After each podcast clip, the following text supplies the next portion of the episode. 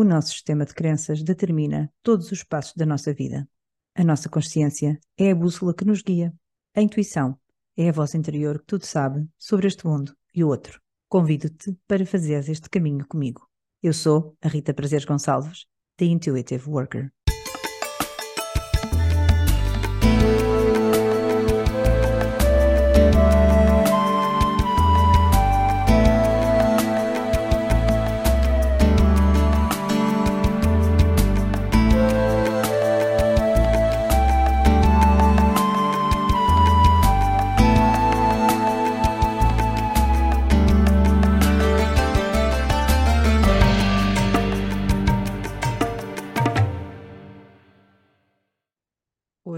Venho-vos falar de um livro que foi e é muito importante para mim e por isso acho que vale a pena falar sobre ele.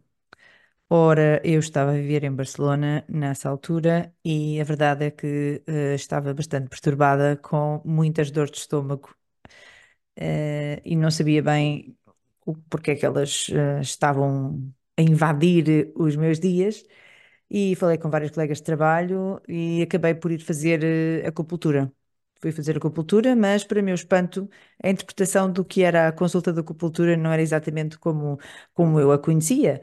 E era um médico chinês, num consultório onde se entrava e tinha uma espécie de uma loja com raízes e com sementes e com todo o tipo de, de coisas que eu nunca tinha visto. Uma senhora também chinesa trabalhava lá na recepção um, e depois apareceu um médico, sim, já um senhor eh, bem crescido, se calhar com 70 anos, uh, que fez ali uma espécie de uma consulta preliminar, auscultou-me, mediu uma atenção, todas estas coisas que eu não estava minimamente à espera.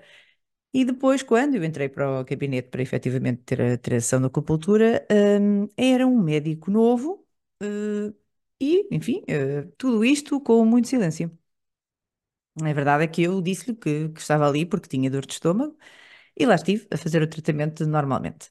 A verdade é que não senti nenhum tipo de, de, diferença e também não me deram nenhum remédio, não me disseram mais nada. Assim foi. Foi uma sessão de acupuntura bastante diferente do que eu estava habituada.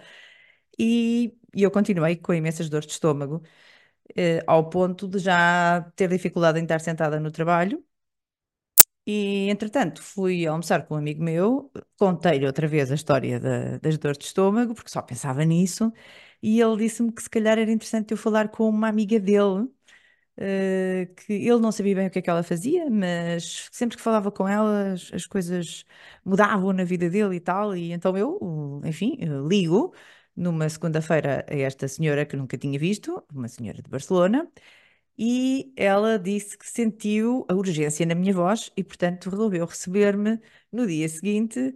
Eh, o único problema é que era, tinha que ser por volta das 10 da noite.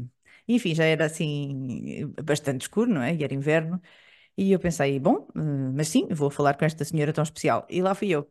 E então, não sei muito bem como é que cheguei ao sítio, uma vez que ela disse-me a morada e eu não sei se percebi bem, se percebi mal. O que é certo é que às 10 da noite lá estava eu, naquele prédio, uh, que tinha assim uma espécie de uma recepção, e eu falei com a rapariga que lá estava, e, e, ela subiu umas escadas. Ora, eu estava ao nível do chão e achei bastante interessante ela subir umas escadas em caracol. Depois é que percebi que o gabinete dela era lá embaixo, era um gabinete subterrâneo. Nunca eu tinha visto, nem nunca vi depois, um gabinete subterrâneo. Foi muito interessante, uh, digo eu, não é? Subir, descer as escadas em caracol, entrar para aquela sala, que era tudo à volta, era tudo em pedra, portanto não havia janelas, não havia nada, obviamente era subterrâneo e sentia-se uh, como algo de, de, bastante protegido, bastante escondido. Uh, o ambiente era muito agradável, tinha plantas, tinha tudo e tinha um grande sofá. E eu cheguei, sento-me bem numa pontinha do sofá, um sofá enorme, eu sento-me numa pontinha e digo: Estou aqui porque tenho dor de estômago. E a primeira pergunta que ela me faz foi: Mas porquê é que estás sentada na pontinha do sofá? E eu disse: E o que é que isso tem a ver com a minha dor de estômago? E ela disse-me: Tudo. E foi assim que se deu a conversa. Depois ela veio se sentar ao pé de mim e tivemos a falar efetivamente entre a relação, uh, sobre a relação entre as minhas dores de estômago e uh, o facto de estar sentada na ponta do sofá. E, na verdade, uh, fazia bastante sentido. Uh, quando eu me vim embora, ela resolveu dar-me uma lista que tinha seis, sete livros. E eu olhei para os livros e tal, nada daquilo me disse muito.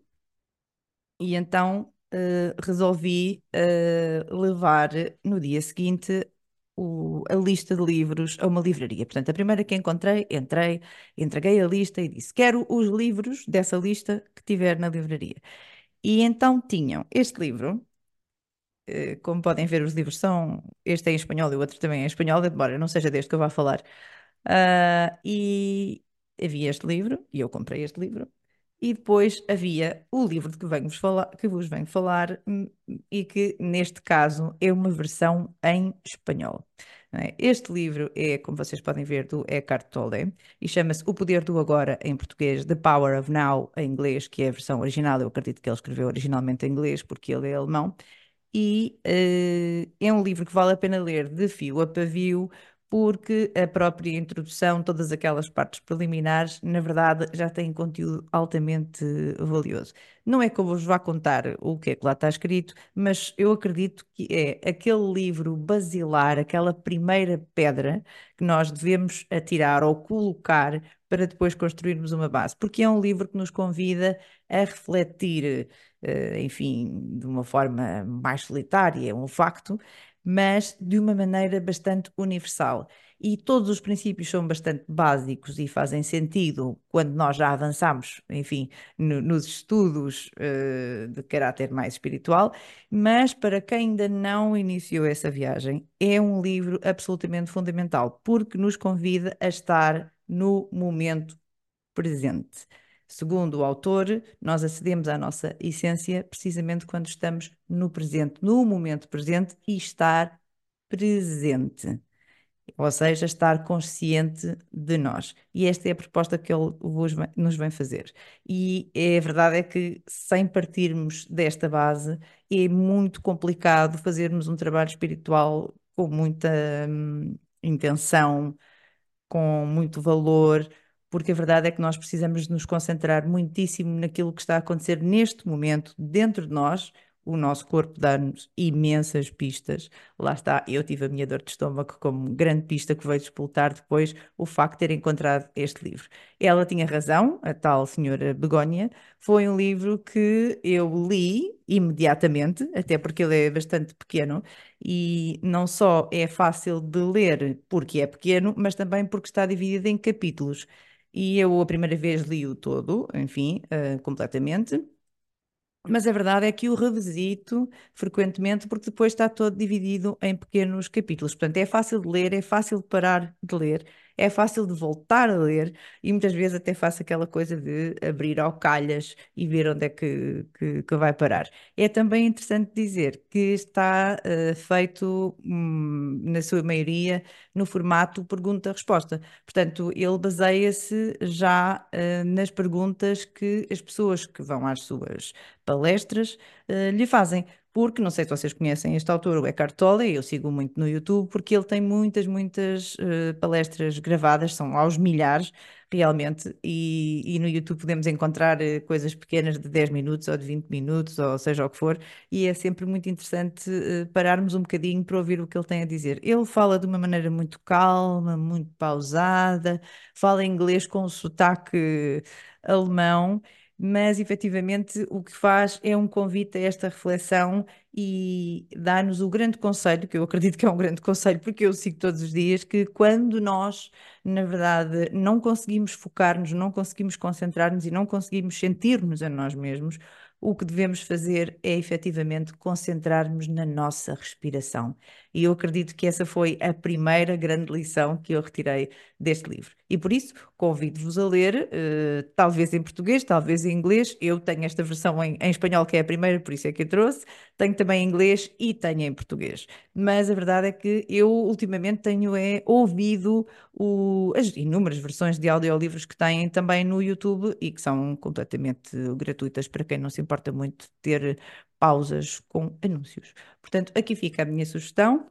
Quem nunca leu, eu acredito que é uma coisa muito, muito, muito interessante para ler e que nos leva a refletir muito profundamente sobre muitas das coisas em que talvez ainda não tínhamos refletido o suficiente ou que ainda não, enfim, foi explotar outras, outras realidades e outros tipos de pensamento. Portanto, esta é a minha sugestão, o poder do agora do Eckhart Tolle.